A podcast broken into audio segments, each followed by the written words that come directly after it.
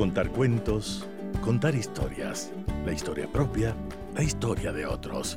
Desde este momento en Radio Sucesos, Déjame que te cuente. Déjame que te cuente. Un programa conducido por Gisela Echeverría Castro.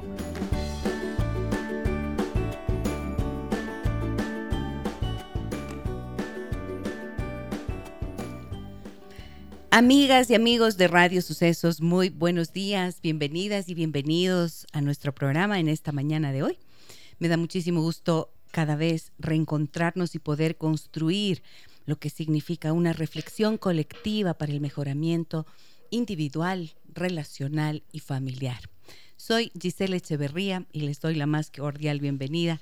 Estaremos en esta mañana hablando de dos campañas importantes que han sido iniciativas de estudiantes de la Universidad San Francisco de Quito. Una acerca del empoderamiento de la mujer y otra alimentando con amor. Y yo tengo inquietudes acerca de esto, porque como me han oído alguna vez decir, le tengo miedo a la palabra empoderamiento y a la expresión empoderamiento de la mujer le tengo más miedo. Y ya van a saber por qué le tengo un poco de miedo. Y quiero preguntar precisamente a estas jóvenes qué es lo que nos traen para poder reflexionar en esta mañana. Déjame que te cuente. Déjame que te cuente.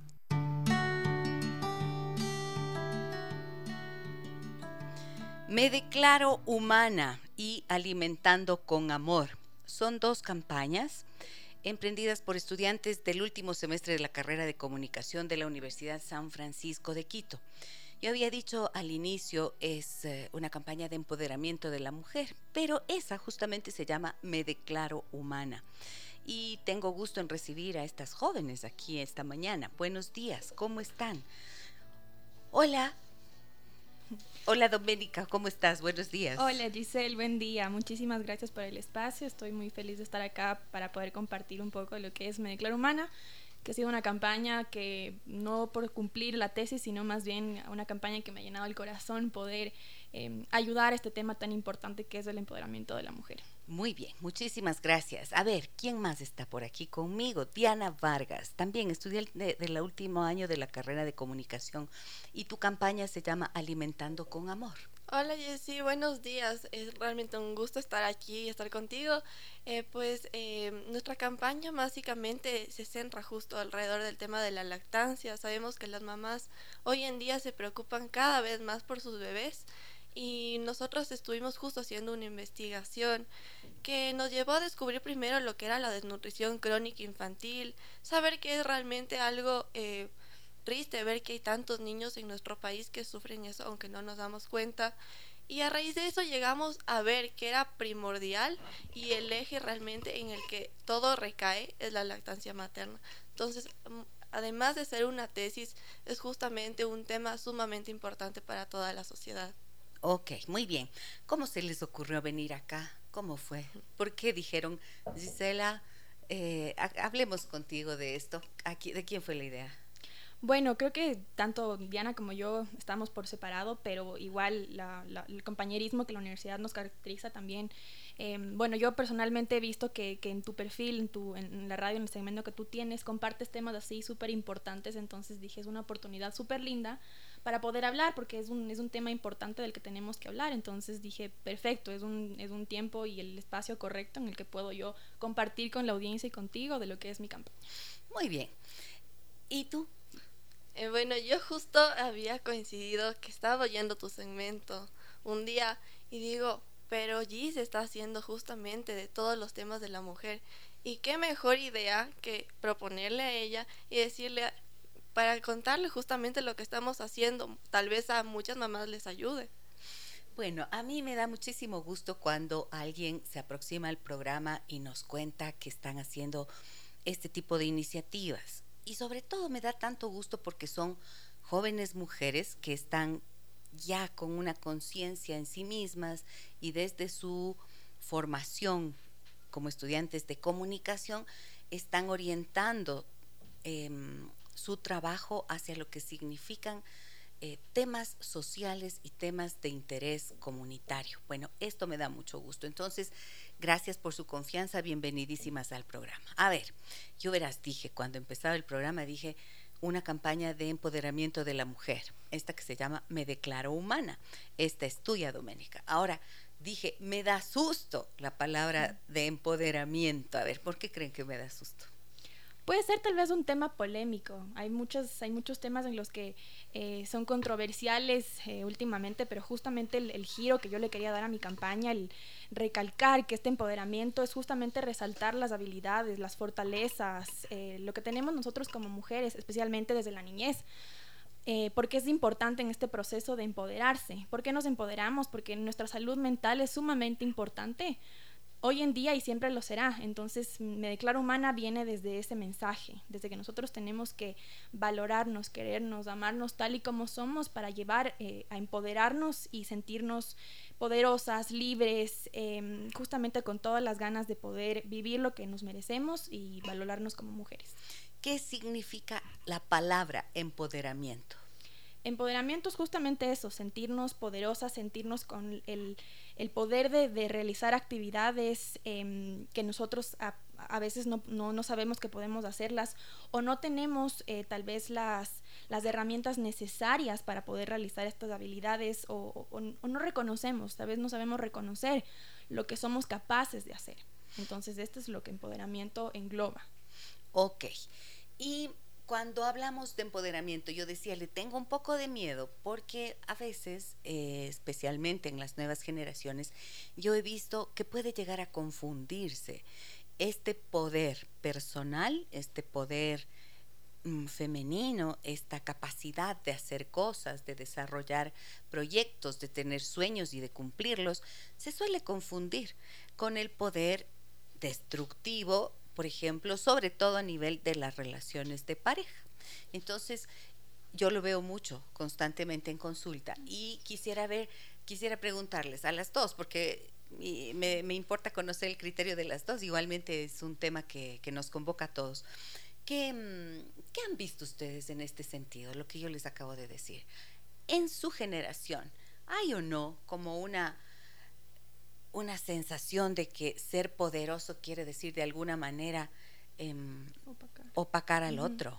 Sí, totalmente. O sea, de hecho mi campaña es justamente se centra en poderar desde la niñez, porque desde la niñez podemos darnos cuenta em, a tiempo para en la adolescencia, juventud, poder controlar estas, estas actitudes que posiblemente se puedan confundir mi campaña más se centra, como te comentaba, en, en, resaltar las habilidades y fortalezas que tenemos, más que en sentirnos más grandes que otras personas, opacando, por ejemplo, a los niños. Entonces, sí, es, más centrarse en el, en el, poder que uno tiene eh, individual, que luego va como colectivo. Ok, pero háblenme de, de su vida, de, su, de lo que ustedes ven entre sus pares. ¿Han visto esto que yo planteo o no? Yo creo que sí, o sea, creo que eh, algo que en nuestra generación nos caracteriza es querernos todos ver por igual, como empoderados, tanto hombres como mujeres, y eso es algo que realmente choca en las relaciones, porque dicen, no, a ver, ¿quién manda aquí? Y realmente no debería mandar ninguno, sino ser una colaboración en la que las destrezas, las habilidades y las fortalezas de los demás se a resaltar y complemente justamente esto. Ok, ¿y em, qué causa esta esta lucha de poderes, el querer estar uno por encima del otro, ¿qué han visto que puede causar en las relaciones? Yo creo que la sociedad en sí, la sociedad en sí es la que tiene esta cultura de ser competitiva, de competir entre, entre, entre cada uno en vez de concentrarse en, en lo que uno mismo es. Eh, siempre queremos ser mejor que otros y no está mal, está mal tal vez sentir este, esta, esta necesidad de competir en vez de concentrarse en lo que uno mismo desea alcanzar por, por su propio bien y por su propio logro. ¿Y qué es lo que te motivó a ti a enfocarte en este tema, Doménica? Creo que todos tenemos una historia que nos une, todas tenemos una, un, un motivo por el que queremos y claro, mi motivo es porque yo muchas veces siento eh, falta de autoestima, falta de amor propio y quería justamente resaltar la importancia de, hacerlo desde la niñez, porque si yo hubiera tenido la oportunidad de tener espacios seguros como lo que es Me Declaro Humana desde que era niña, posiblemente no hubiera tenido tantos problemas dado en la juventud y en la, en la adolescencia, que es donde más problemas de salud mental estamos teniendo actualmente. ¿Y qué problemas tuviste tú? Falta de autoestima, incluso la falta de autoestima. ¿En qué lo notabas? ¿En qué lo notaba? No me gustaba cómo me veía con el cabello, tal vez sin conformidad con mi peso, no estaba conforme con lo que yo era. Entonces no, no me sentía cómoda y, y, claro, luego de darme cuenta es como, a veces son cosas superficiales que, que no lo tomamos muy en cuenta y más valen los sentimientos, más valen otras cosas que a veces lo físico, pero no nos damos cuenta porque no son temas que normalmente podemos topar. Ok, y a mí me parece que esto es como un punto importante, especialmente en, esta, en estos últimos, ¿qué diré? 15 años, pero sobre todo los últimos 10, que hubo una explosión tan grande en relación a las redes sociales. Eh, yo creo que ha habido una dificultad grande para las, las jóvenes de su generación, ¿no?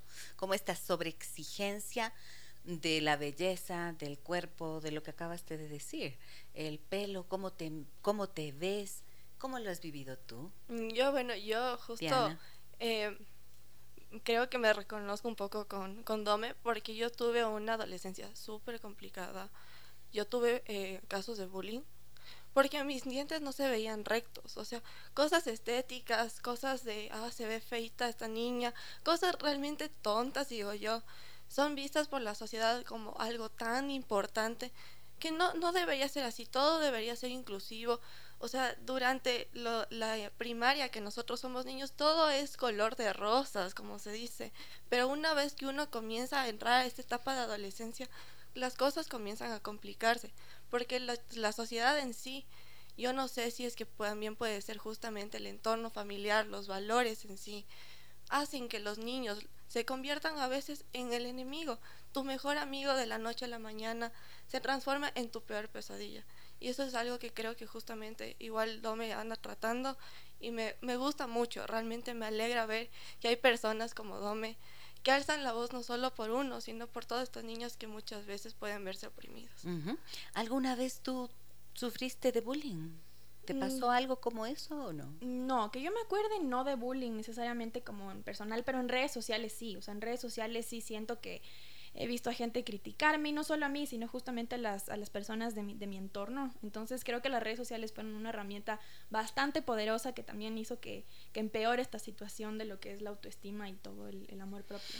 Por un lado están estas, eh, estos mensajes constantes que hacen que, que las jóvenes se sientan exigidas de mostrarse casi perfectas y como el enfoque muy concentrado en la belleza y en lo estético.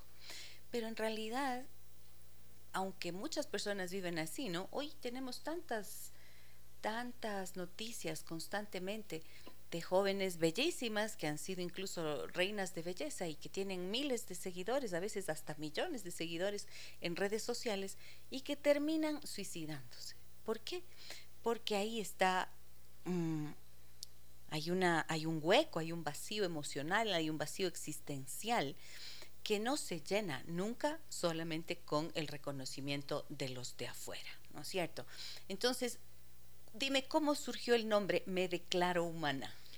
Bueno, el nombre de la campaña. Sí, desde, desde siempre adentro, desde nuestros corazones, desde nuestra, desde nuestra alma, desde nuestros sentimientos, desde que nace el nombre Me Declaro Humana porque queremos resaltar la parte humana que cada uno tiene. No queremos eh, concentrarnos en lo físico, en tal vez los estereotipos de, belleza que están em, circulando alrededor del mundo por bastantes años, sino más bien en la parte humana. Entonces me declaro humana porque somos, yo estoy aliada con el, movimiento Me Declaro Humana, que es un colectivo de aproximadamente 400 niñas de nueve provincias. Entonces juntas somos la voz que necesitan y juntas, eh, como humanas, nos hemos juntado para dar el mensaje a la sociedad, a las niñas em, de nuestras edades y a las jóvenes que también están pasando por estas etapas que necesitan que nosotros como espacios seguros topemos los temas y que ellas se sientan también respaldadas de tener estas campañas como la mía, que me declaro humana, eh, para que vean que sí es necesario topar este tema. Y este colectivo, ¿qué es lo que ha logrado hasta hoy? Bueno, juntos hemos logrado tres talleres, un webinar. Em, hemos tenido alrededor de 30 niñas por talleres y en el webinar tuvimos 40. Entonces nos hemos juntado básicamente a hablar, eh, a topar estos temas. Tuvimos tres talleres, amor propio, autoestima y autoeficacia. Entonces juntas, las, las chicas mismo dictaban los talleres y juntas nos empoderábamos, juntas hablábamos, teníamos este espacio en que compartíamos experiencias, conocíamos más sobre la autoestima, herramientas sobre la autoestima, qué podemos hacer para amarnos a nosotros mismos, eh, cuáles son los mecanismos necesarios y las vías correctas. Entonces sí, fue un trabajo totalmente en conjunto. Muy bien. Creo que todos los esfuerzos que se hacen en relación a la búsqueda de seguridad, de confianza, de amor propio en las mujeres son relevantes, son importantes porque a veces esas pequeñas, esos esfuerzos son los que muchas veces se constituyen en la única voz posible que niñas pueden escuchar acerca de lo que significa quererse, amarse y protegerse y autocuidarse, ¿no? Entonces creo que en ese sentido, digo, si viene de las propias mujeres y de las propias jóvenes y de las propias niñas, pues hay la posibilidad de que haya una, una mayor consistencia internamente. Ahora, ¿qué pasa con tu campaña, Diana? Esta campaña tuya es creada también por Ana Paula Lascano, ¿verdad? Sí. Tú y ella se juntaron para hacer esta campaña Alimentando con Amor y cuando empezábamos decías, nos dimos cuenta que todo se centra en eso. O sea que a partir de allí es en donde, a partir de la lactancia materna es donde están las claves del desarrollo de las personas. Cuéntanos, cuéntame cómo te surgió este interés por este tema, porque dijiste que hicieron una investigación, pero ¿por qué dijiste voy a investigar este tema? Bueno, yo siempre eh, en mi entorno familiar he crecido más con mis primos menores que, mayores, yo soy la mayor en general. Entonces siempre he estado pendiente de ellos, he visto que el, la talla en general en los niños afecta el desarrollo, eh, la autoestima justamente.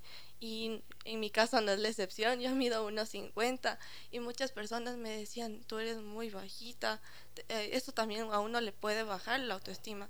Y para mí eso justamente eh, me, motivó a buscar qué, qué, qué, podía ser la razón de estas, de estas cuestiones. Y más allá yo también veía en las noticias el tema de que hay niños eh, que se ven en estado de calle justamente por una supervivencia diaria de parte de sus papás.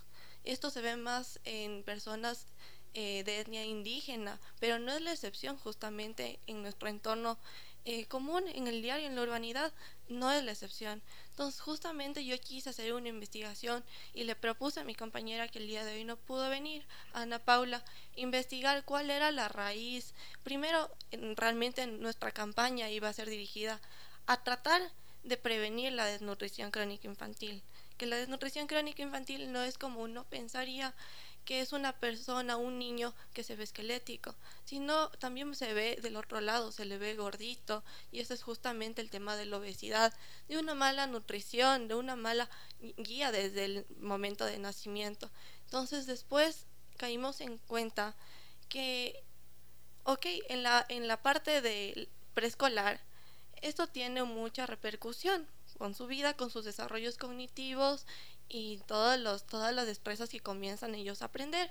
Pero nos llevó a preguntarnos qué más puede estar detrás. Entonces hicimos nuevamente otra, otra investigación y caímos en cuenta que la lactancia materna, la leche como tal, tiene muchos nutrientes y esta es la primera vacuna, como les llama. Entonces, esta es la que va a permitir un desarrollo correcto del bebé desde el primer momento, de la primera hora en la que da la mamá de lactar a su bebé.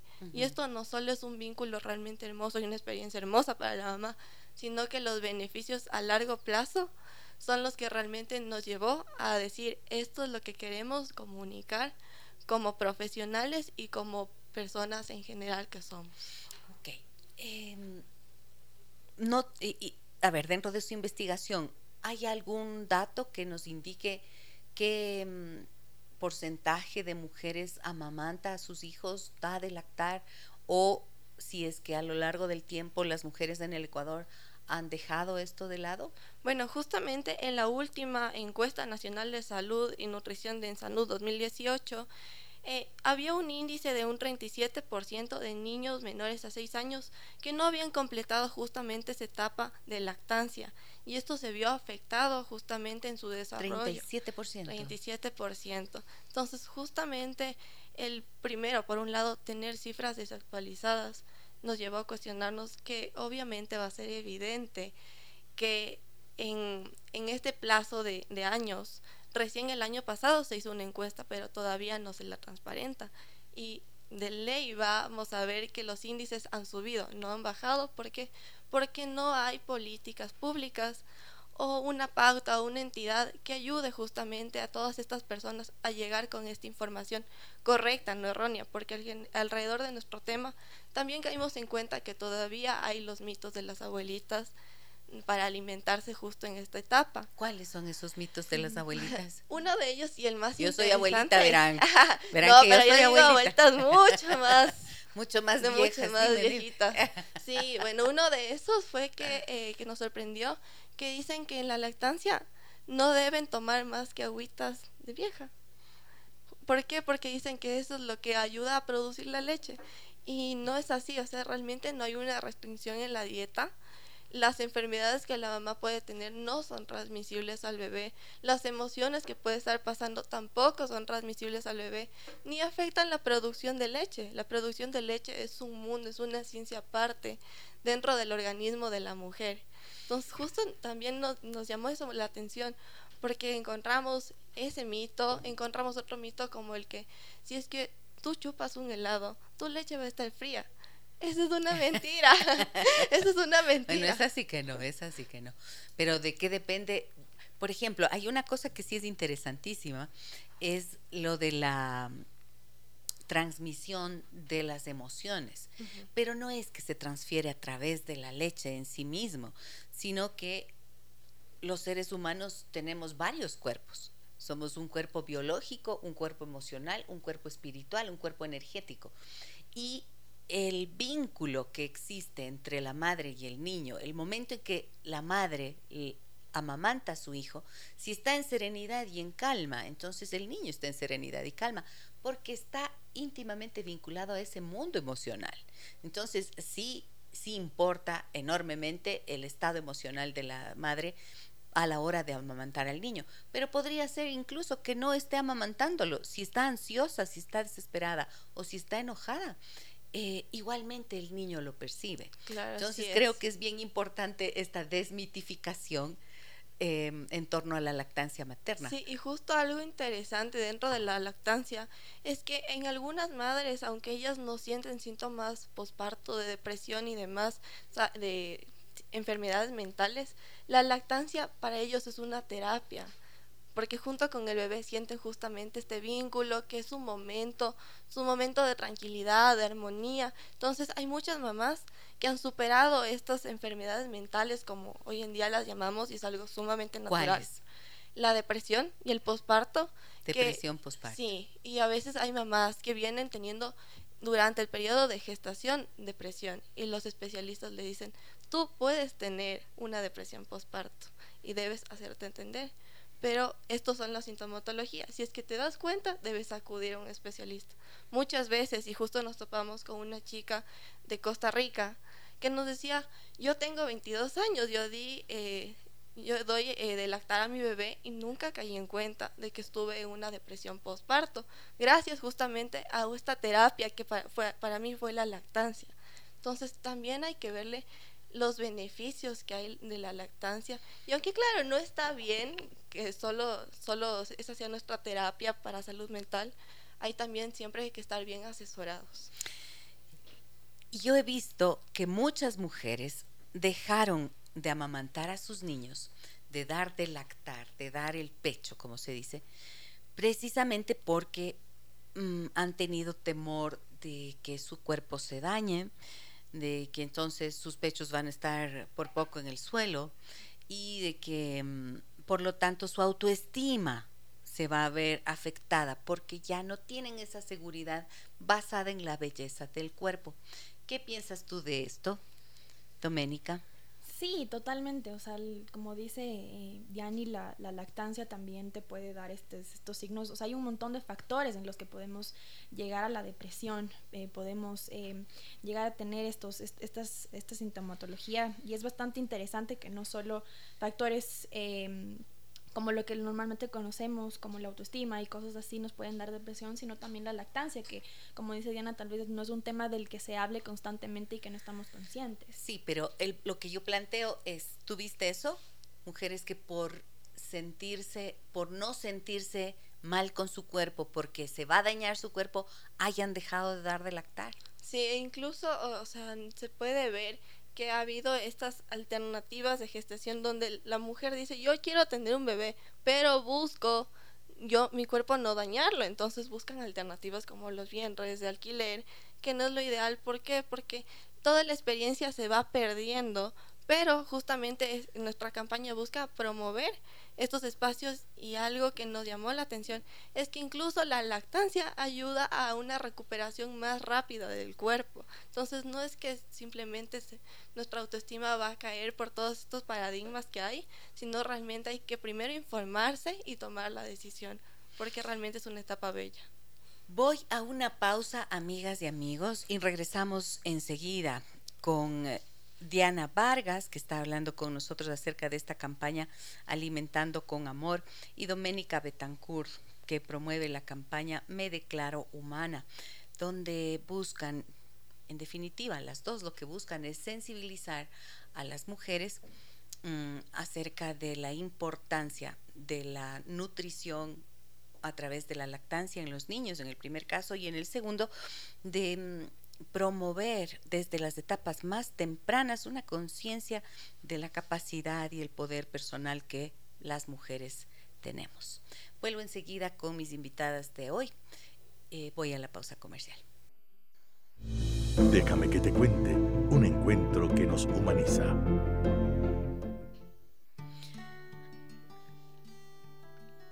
Me declaro humana en alianza con el movimiento por ser niña. Esta es una de las campañas promovidas por Doménica Betancourt, que está en esta mañana conmigo, estudiante del último año de comunicación social en la Universidad de San Francisco de Quito, y también está conmigo Diana Vargas, que junto a Ana Paula Lascano crearon la campaña Alimentando con Amor, una campaña de comunicación precisamente creada para sensibilizar sobre la importancia de la lactancia materna. Estaba mm, pensando, a ver, quiero preguntarte esto, Doménica. El movimiento por ser niña, sí, el movimiento por ser niña, eh, ¿qué es lo que en realidad hace y por cómo lograste aliarte con ellos?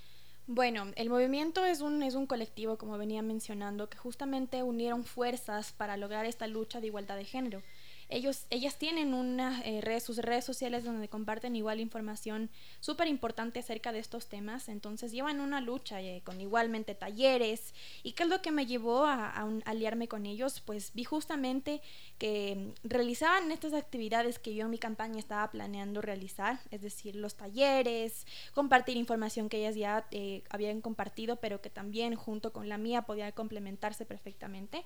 Entonces, claro, mi, mi espacio, mi campaña fue justamente para brindarles estas herramientas, no, son, no somos una campaña que empodera, sino que más bien brinda herramientas para que eh, las mujeres y niñas se puedan empoderar.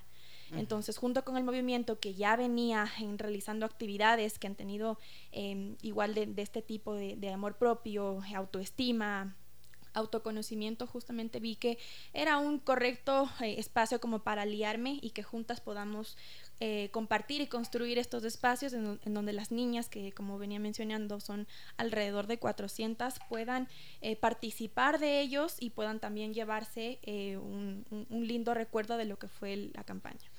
Muy bien. ¿Cuál es el mensaje fundamental que durante la campaña, los talleres y todo el trabajo que desarrollan se promueve? El mensaje así, directo y claro. ¿Cuál es? Fortalezcamos nuestras habilidades, creamos en nosotros mismos, vivamos la vida a plenitud y sobre todo valorarnos tal y como somos como humanas. Muy bien. Y en tu caso, ¿cuál es el mensaje central de la campaña y lo que tú promueves, Diana?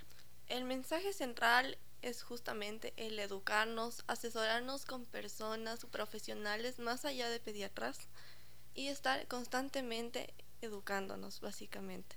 Entonces nosotros buscamos que esta experiencia sea muy gratificante para la mamá y todo su entorno, así como para el bebé. Muy bien. Les agradezco mucho a las dos por venir acá al programa. Díganme cómo se han sentido y qué es de lo que se están dando cuenta en esta charla que hemos tenido. Yo por mi parte siento, Gis, muchas gracias por la acogida, eh, que ha sido un espacio realmente educativo. Eh, siento que la forma en la que llevas la, entrevista es totalmente distinta a otras que he tenido, es mucho más, un poquito técnica, sí, pero eh, realmente gratificante porque logras unir dos temas que tal vez muchas veces son polos opuestos, pero que tienen mucho que ver, se relacionan mucho con la mujer y con todo su entorno como es la familia. Muy bien, ¿y en tu caso? Sí, igual, que con Diana somos compañeras de, clase y todo, pero qué lindo saber que, que con el tema podemos unirnos y, y, qué lindo saber también, dice contigo, que podemos conversar, no solo como un espacio de, de nosotros informar, sino también conversar y que tengamos esta como confianza de poder hablar contigo y también seguramente con el público que nos escucha. Así que igualmente agradecerte infinitamente por el espacio. Con mucho gusto. Miren lo que nos dicen por aquí, mensajes de oyentes. Natalie dice, felicitaciones a la campaña Me Declaro Humana. Fer Silva dice, lactancia materna, mi superpoder. Luis Robarino dice, buenos días Gisela, muy buen programa, felicitaciones, muchas gracias. Me dicen acá también, buenos días, yo fui una madre que luchó por dar lactancia materna a mis hijos. La extendí lo más que pude. En mi segundo hijo lo hice hasta más de los dos años. Sin embargo, tuve depresión postparto en las dos ocasiones. En mi primera hija tuve muchos problemas para dar de lactar a pesar de ser un hecho tan natural. Me apoyó una señora enfermera que era de la Liga de la Lactancia Materna. Hay algunos factores que estresan a la madre, como la herida del pezón, que hace muy doloroso dar de lactar y lamentablemente no se disfruta en esos momentos. Pasado esto, es una experiencia hermosa de relación con nuestros hijos. Espero que mi experiencia les sirva para su proyecto. Mira qué bonito lo que nos dice esta amiga oyente. Muchísimas gracias. Eh, por el mensaje. Es verdad, esa herida del pezón es una de, los, de las razones por las que muchas mujeres desisten del el proceso de la lactancia. Suele durar más o menos la primera semana y si es que uno aguanta con fuerza. Ese también es otro mito, el que aguante el dolor. No, eso es eso se debe principalmente por una mala asesoría. El agarre debe ser solo de la boca del bebé a la areola de la madre. Entonces, eso que nos comenta eh, justamente, ¿cómo se llamaba? Las... No nos pone el nombre la señora. Pero bueno, como nos comenta, sin, posiblemente nos estás oyendo, capaz que por ahí eso no fue una buena asesoría, pero justamente el tener esta información a tiempo y antes, mucho antes que nazca el bebé, va a evitarte esos dolores de cabeza, esos dolores y esas heridas pero sí existe la herida del pezón. O sea, esto pase lo que pase, aunque el agarre sea bueno, aunque esté bien hecho, los primeros momentos son realmente dolorosos. O sea, esto sí, no hay una mujer que no haya pasado por eso. Y creo que es importante tener en cuenta que, miren cómo son pequeñas, son momentos que aparentemente no es nada, ¿no? Pero que representan algo de la maternidad y del hecho de ser mujeres y madres que muchas veces no se comprende. Y hay mujeres que desisten, pero yo digo sí, hay que sobreponerse a ese dolor, valiéndose justo de esta conciencia de la importancia que tiene para el hijo y luego, como bien nos dice esta amiga, se supera esa etapa y luego se convierte en una experiencia realmente maravillosa. Me encanta, chicas, chicas inteligentes eh, que han elegido la comunicación como, como su carrera y que mm, se dan cuenta que la necesidad que existe de seguir comunicando en positivo y abordando los temas que son de preocupación general, eso hace que tenga sentido nuestra carrera de comunicación, ¿no? Así es, y realmente para nosotras es gratificante, hablo también por Dome, el poder eh, involucrarnos no solo en temas eh, que a veces pueden ser políticos, que es lo que estamos acostumbrados, sino temas educativos y sociales que realmente generan un cambio. Así, es. La herramienta más importante es la comunicación, justamente para poder dar a conocer toda la información que queremos. Entonces, sabemos comunicar correctamente para dar correctamente el mensaje y gracias a estos espacios que podemos conectarnos con más personas que seguramente nos escuchan. Qué bueno, porque yo ya me de morir. Entonces, entonces tiene, vendrán nuevas generaciones y qué bueno que ustedes se, se, interesen por esta temática y que puedan seguir abriendo caminos y comunicando de la manera sensible y humana en que intentamos hacer este programa. Muchísimas gracias a las dos. Felicitaciones, éxitos, que se gradúen con honores. Muchas gracias, Gis. Esperamos verte en alguna ocasión no tan lejana. Dios quiera que así sea. Estoy a las órdenes y un abrazo grande para ustedes. Hasta aquí con mis invitadas. Sigan conmigo, que tengo más cosas que contarles sobre las mujeres que se aman de verdad.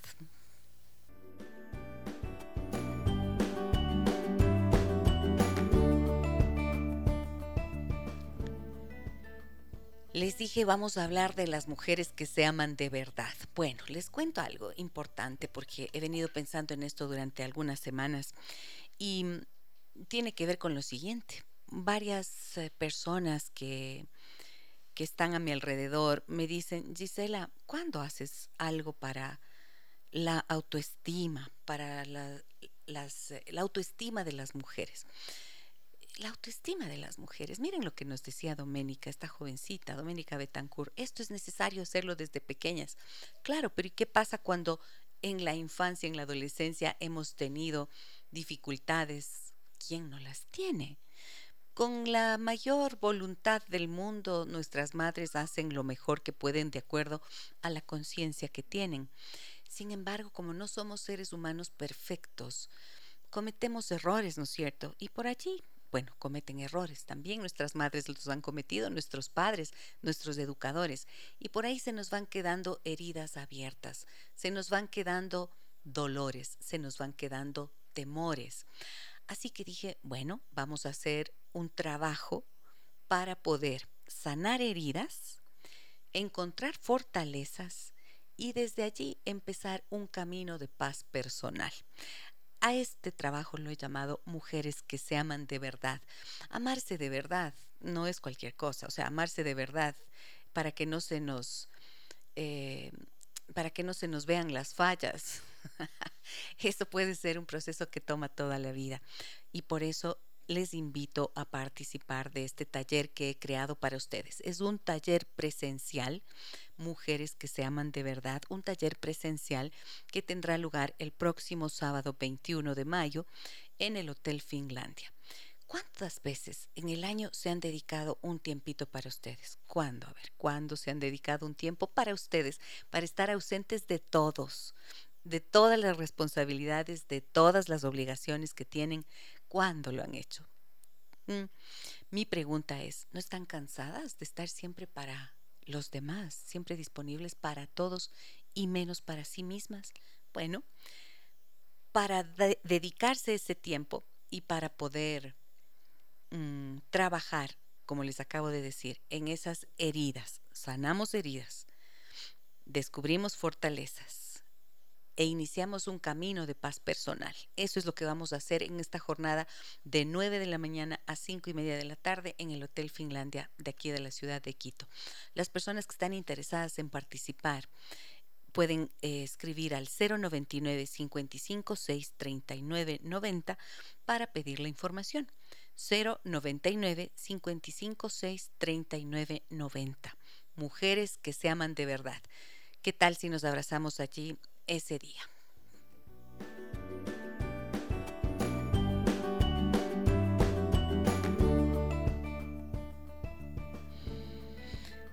Hola, Caro Monar.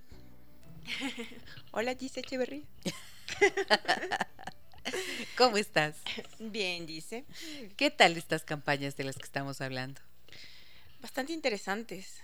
Eh, creo que justo lo que tú mencionabas, que la conciencia de de la alimentación, de esta chica de Mediclar Humana, que tengan ya conciencia desde generaciones mucho, mucho más pequeñas que nosotros, es, es bastante bueno y es grato ver que, que hay más gente que está hablando de esto y lo quieren difundir, porque es completamente necesario. Sobre todo lo de la lactancia materna me parece un, un tema que, que, está como, es muy tabú todavía, que hay, hay como dos corrientes en las que sí todavía me tapo no en público y otras corrientes que luchan también como por no, estoy alimentando a mi hijo y, lo puedo hacer en cualquier lugar. Sí, eso me ha parecido eh, bien curioso, ¿no? Bien curioso que antes era tan natural, o sea, ahora tienen las nuevas generaciones estas dificultades. Antes no, o sea, antes amamantar a tu hijo te ponías un pañalito de los de tela que usábamos y ya pues alimentabas a tu hijo donde sea, no, eh, no, no había ninguna dificultad en ese sentido. Claro, y hubo una época, no sé, hace unos un par de años donde las mujeres se sentían atacadas porque habían personas que les decían como, no, no muestres tu pecho, no hagas esto. ¿Y por qué? Si es natural, o sea, el bebé necesita alimentarse. Y creo que algo importante que tú mencionabas, dice también, es que mediante la lactancia, y conversábamos con André, sí eh, se transmiten las emociones. Sí, absolutamente, claro que sí. O sea, si la mamá está estresada, si la mamá está angustiada, con miedos, probablemente ese niño también esté así. Y luego yo, yo escuchaba en mi, en mi abuelita a veces que era como, no estés, no estés angustiada o, triste porque le da cólico al bebé. Sí, es verdad. Y pasa. Decían eh, las abuelas, le va a dar colerín. Y claro, pues le daba colerín. Y el colerín que era vómito y diarrea del bebé después de que la madre lo alimentaba si es que había tenido una tensión, un enojo, un disgusto. Y esto lo veíamos, ¿no es cierto? Pero claro, hoy hay cuestiones científicas que antes solamente desde la sabiduría ancestral y de esto que se compartía entre mujeres se lograba comprender y así crecimos, mira, millones de miles de años, miles de años a lo largo de la historia de la humanidad. Miren lo que me dicen acá en eh, el 099 55 6 39 90 me dicen eh, gracias por el tema de la lactancia. Sí hay maneras de prevenir la herida del pezón. La autora Gloria Ogliastri de Abella explica cómo preparar los pezones durante el embarazo. Así no se lastiman. Muy bien. Felicitaciones a la campaña. Es, imprescindible que se rescate la lactancia natural. Es la base de la buena nutrición de los niños. Claro, absolutamente. Qué terrible no pensar que actualmente en nuestro país hay un 27% de niños menores de dos años que sufren de desnutrición crónica. Y la UNICEF menciona que los primeros mil días en la vida de un niño, desde la gestación hasta los dos años, son críticos para prevenir la desnutrición crónica, mientras que la Organización Mundial de la Salud recomienda que los bebés deben ser amamantados de forma exclusiva, es decir, recibir únicamente leche materna durante los primeros seis meses de vida y posteriormente introducir alimentos complementarios nutricionalmente adecuados y seguros, mientras se continúa con lactancia materna hasta los dos años de edad o más importantísimo recordar todo esto. ¿Qué más tengo acá? Miren lo que me dicen en interno en, eh, en Facebook, pero claro, lo vi recién y ya no pude hacer la pregunta a mis invitadas. Antes de que se acabe el programa me decían quiero hacer una pregunta a las chicas estudiantes de comunicación. ¿Qué les llevó a elegir esta profesión tan desprestigiada? Porque ahora el periodista está obligado a decir lo que le ordena el que le paga. Ejemplos tenemos en abundancia más notorios en la televisión y periódicos que gracias a Dios están desapareciendo. Gracias, nos dice María Teresa Morales. ¿Qué les llevó a elegir esta profesión tan desprestigiada? Bueno, aquí lo mencionaron, no había leído el mensaje, pero yo les dije, ¿no? Que, que me parecía importante que lo hayan elegido. Tú también eres periodista, Caro. ¿Qué te llevó a ti a elegir esta profesión? Que como dice María Teresa, está tan desprestigiada. Creo que justo es el intentar que no se desprestigie. Más. Más. Mm. Em, no sé, creo que la conexión con la gente, el escuchar, el, el poder conectarme con, con historias, con, con otras realidades. Eh, yo me acuerdo que había esta, esta pregunta siempre en, el, en, la universidad y te decían como, ¿por qué decidieron estudiar periodismo? Y la, la respuesta la más común era para darles voz a los que no tienen voz. y, y, me acuerdo que alguna vez algún profesor se reía, ¿no? Y decía, pero sí, o sea, sí es verdad, porque gracias al periodismo también vemos eh, realidades que no están en nuestro entorno. Eh, por ejemplo, gracias al periodismo vemos lo que está pasando en Ucrania. Gracias al periodismo eh, hay investigaciones que no se enfocan solo en lo político, sino también en lo social, en lo ambiental, en lo científico.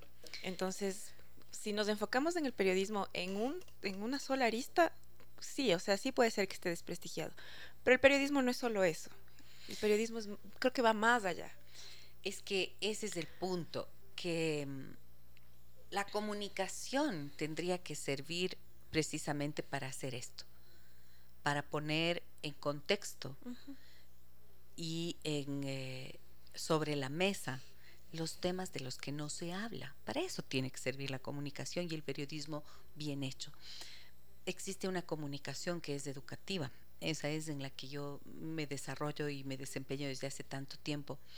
Y es un trabajo periodístico que yo creo que es digno. Entonces, sí es verdad que hay un gran desprestigio, pero especialmente esto que tú señalas, em, esto que señala nuestra amiga cuando dice, cuando solamente tienes que decir lo que te pagan.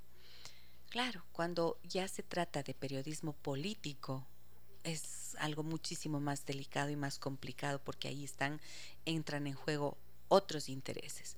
Y sabemos muy bien que, por ejemplo, a nivel de Latinoamérica existen grandes grupos económicos que son los que mueven los medios de comunicación. Y creo que todo eso está cambiando a partir de la proliferación de medios de comunicación digitales, en donde ya se hace un periodismo también diferente, ¿no? En donde hay que seguir siendo un soñador porque la comunicación no te vuelve millonario a menos que seas alguien corrupto, ¿no es cierto? Es bien complicado. Y seguramente hay personas que son muy bien pagadas, pero que no necesariamente, o sea, y que no es que porque sean bien pagadas están asociados a la corrupción. O sea, yo creo que hay de todo.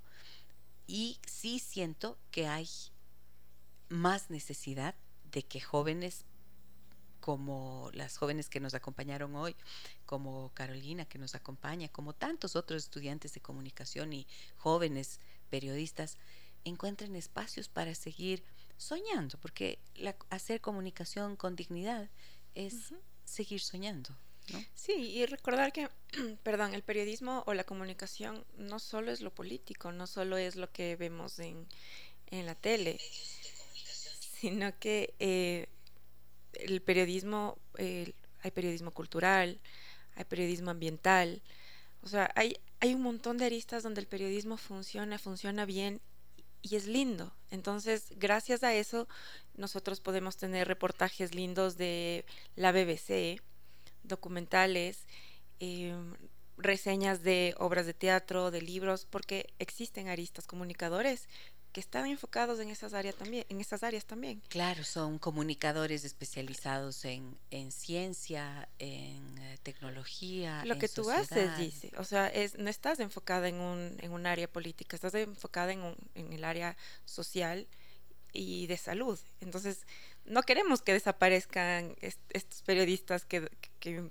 informan sobre la salud mental, sobre cómo, cómo saber llevar una, una ruptura, como una mamá en un momento se cansa de ser mamá, como los temas, como este tema que tratamos hace un par de semanas, es importante. Claro, eso también es periodismo. Entonces sí, yo creo que es importante que sigan existiendo comunicadores y que, y que sigan creciendo y creyendo en la capacidad transformadora de la comunicación.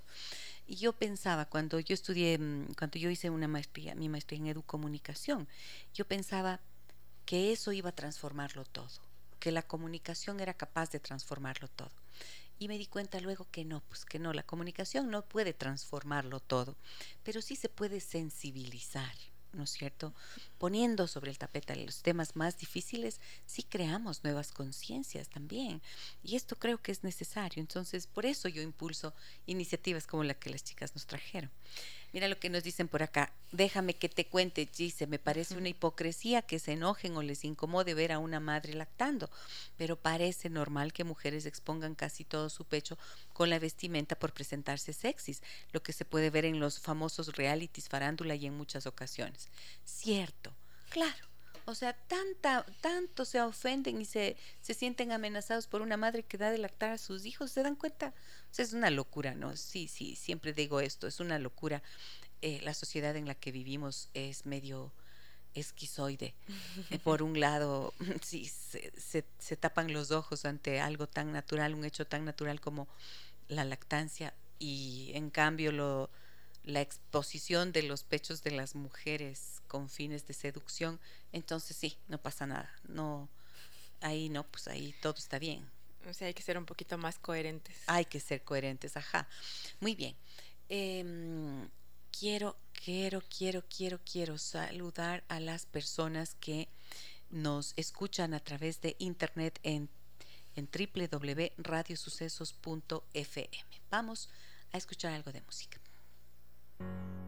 Déjame que te cuente. Déjame que te cuente. En el 099 55 6 39 90 me dicen, yo sufrí de depresión posparto y una de las cosas más crueles que me pasaron fue como las madres de lactancia exclusiva y la gente en sí te juzga por no poder dar de lactar.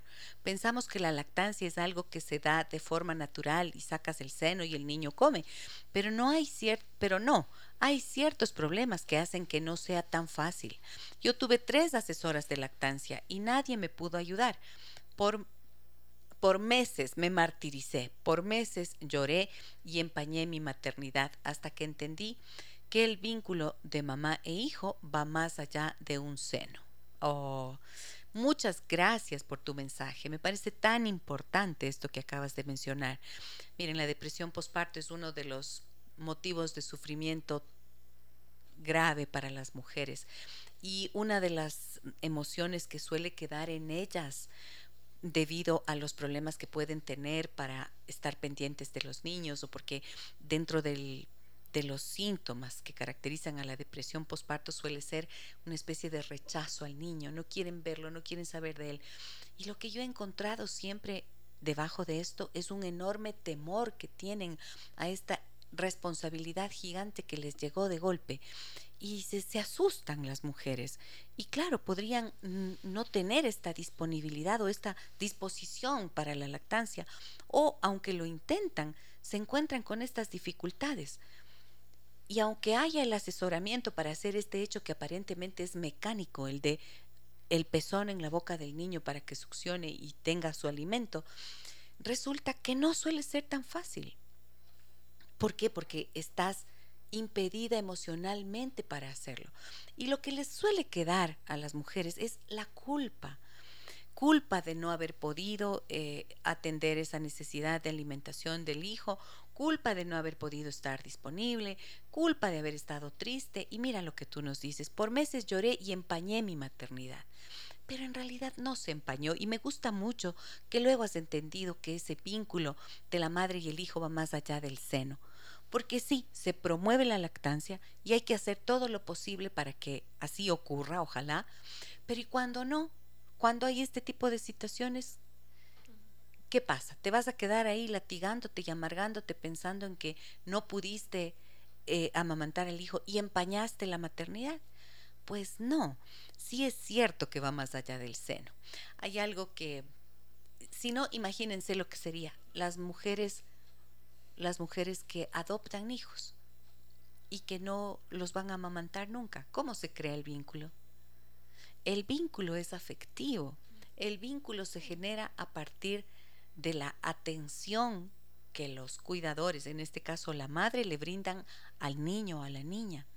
Ese hijo, ese bebé que está allí, recibe mmm, una adecuada resolución de sus necesidades y entonces genera el vínculo con la persona que está atendiéndolo y resolviendo esa necesidad, que está calmando sus temores, que está tocándolo de forma apropiada, que está enviándole mensajes de tranquilidad en su abrazo, que eh, no solamente es para lactar el pecho, también es para llorar, para acurrucarse, para sentir el cariño, ¿no? Todo eso está de por medio y efectivamente todo eso es generador del vínculo y el vínculo afectivo significa la seguridad básica en la vida. O sea, si es verdad que el vínculo se construye con la lactancia, es una parte y me parece tan valioso que esta amiga nos haya escrito diciendo esto para poder eh, reflexionar en relación a ello, ¿no? Porque sí, el vínculo es lo que te va a generar la confianza básica en la vida. Si es que tienes alguien que se ocupa de ti, que reconoce tus necesidades, que resuelve el pañal que está mojado y te hace sentir incómodo, si te si logra distinguir que tu llanto es por frío y te abraza y te cobija, entonces creces sabiendo que en el mundo hay alguien que se ocupa de ti. Eso es la formación del vínculo. Entonces, qué interesante poder verlo así también, ¿no? Y no solamente desde esta perspectiva que estamos planteando. La campaña dice alimenta con amor. Sí, claro, pero no solo el amor está en la leche y en la lactancia, está en, el, en la contención, en la caricia, en el abrazo. ¿Qué ibas a decirme, Caro? Que también está justo complementando en el cuidado.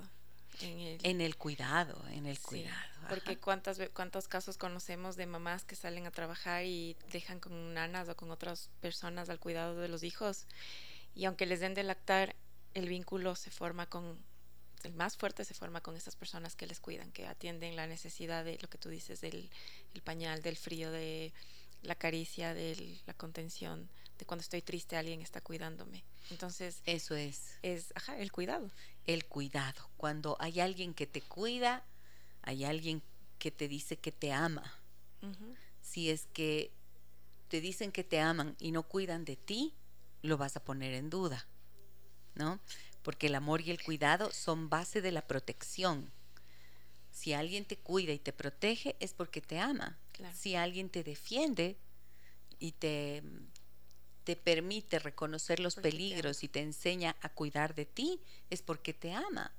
Entonces, todo eso es lo que genera em, lo que genera la confianza básica.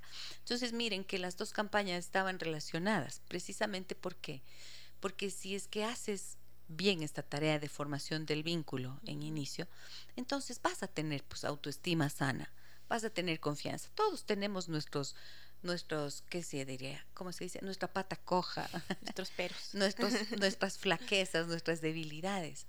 Pero esa confianza fundamental en la vida es en la que se sostiene y se funda la autoestima. Y claro, no solamente está la madre como cuidadora principal haciendo esta tarea, también están, son importantes los padres y también los, eh, las personas del entorno. Si es que hay abuelos, redes de apoyo, todo eso promueve indiscutiblemente un crecimiento sano y una autoestima sólida. Bueno, llegamos al final del programa. Sí. Sí. ¿Quieres recordar algo a los Quiero recordarles, sí, que justo si es que durante estas transiciones de alimentar de mamás o de, como contaba Doménica, de sentir que no somos suficientes, que estamos heridas, que nuestra autoestima no es la adecuada, les invitamos al taller Mujeres que se aman de verdad, que va a ser un espacio en donde vamos a, reconstruirnos, a poder encontrarnos otra vez con nosotras, em, para salir bien, para, como, como Giselle lo decía, si es que nosotros podemos cambiar este mundo, nuestro mundo interior, pues podremos cambiar el mundo de la familia y el, mundo del entorno y así poder ser una mejor sociedad. Así que están invitados este 21 de mayo. 21 de mayo. Gracias, Caro, por la mención. Sábado 21 de mayo en el Hotel Finlandia de acá de la ciudad de Quito de 9 a 17 horas 30. Les invito a todas ustedes que están interesadas en sanar sus heridas, en iniciar un proceso de paz personal, con esta frase que suelo decir siempre. Sí se puede cambiar el mundo. A veces intentamos cambiar el mundo de los otros, pero no, hay que empezar por cambiar nuestro mundo personal y eso hace que también cambien nuestras relaciones y nuestra familia. 099 55 6 39 90 para que ustedes puedan inscribirse. Los cupos son limitados y me va a dar muchísimo gusto poder abrazarnos ese día. Allí vamos a estar la Carola, Andre y yo y alguien más que nos va a acompañar para poder desarrollar esta jornada. Mujeres que se aman de verdad, taller presencial. Un abrazo grande a todas y todos, amigos y amigas. Les recuerdo que para quienes están buscando una institución educativa para sus hijos, donde puedan ellos aprender con calidad y excelencia, si buscan educación preescolar, primaria o secundaria, New Vision School es una excelente alternativa. Pueden llamar para las admisiones al 098 437 1825 y también visitar su página web www.newvisionschool.edu.es. New Vision School, educación que perdura. Mañana les tengo el programa. Mañana tenemos una invitada deluxe de super lujo. Estará con nosotros nada más y nada menos que la reconocida escritora ecuatoriana María Fernanda Heredia. Es escritora de literatura infantil, galardonada a nivel internacional y con ella eh, estaremos compartiendo la banda sonora de su vida. En este espacio tan querido estará con nosotros María Fernanda Heredia. No se lo pierdan, por favor, que tendremos mucho que hablar con ella, mucho que conocer de sus historias y también de su música. Un abrazo grande a todas y todos. Soy Giselle Echeverría. Hasta mañana. Las historias que merecen ser contadas y escuchadas. Historias que conmueven, historias que inspiran. Mañana, desde las 9 y 30, déjame que te cuente. Déjame que te cuente. Con Gisela Echeverría Castro.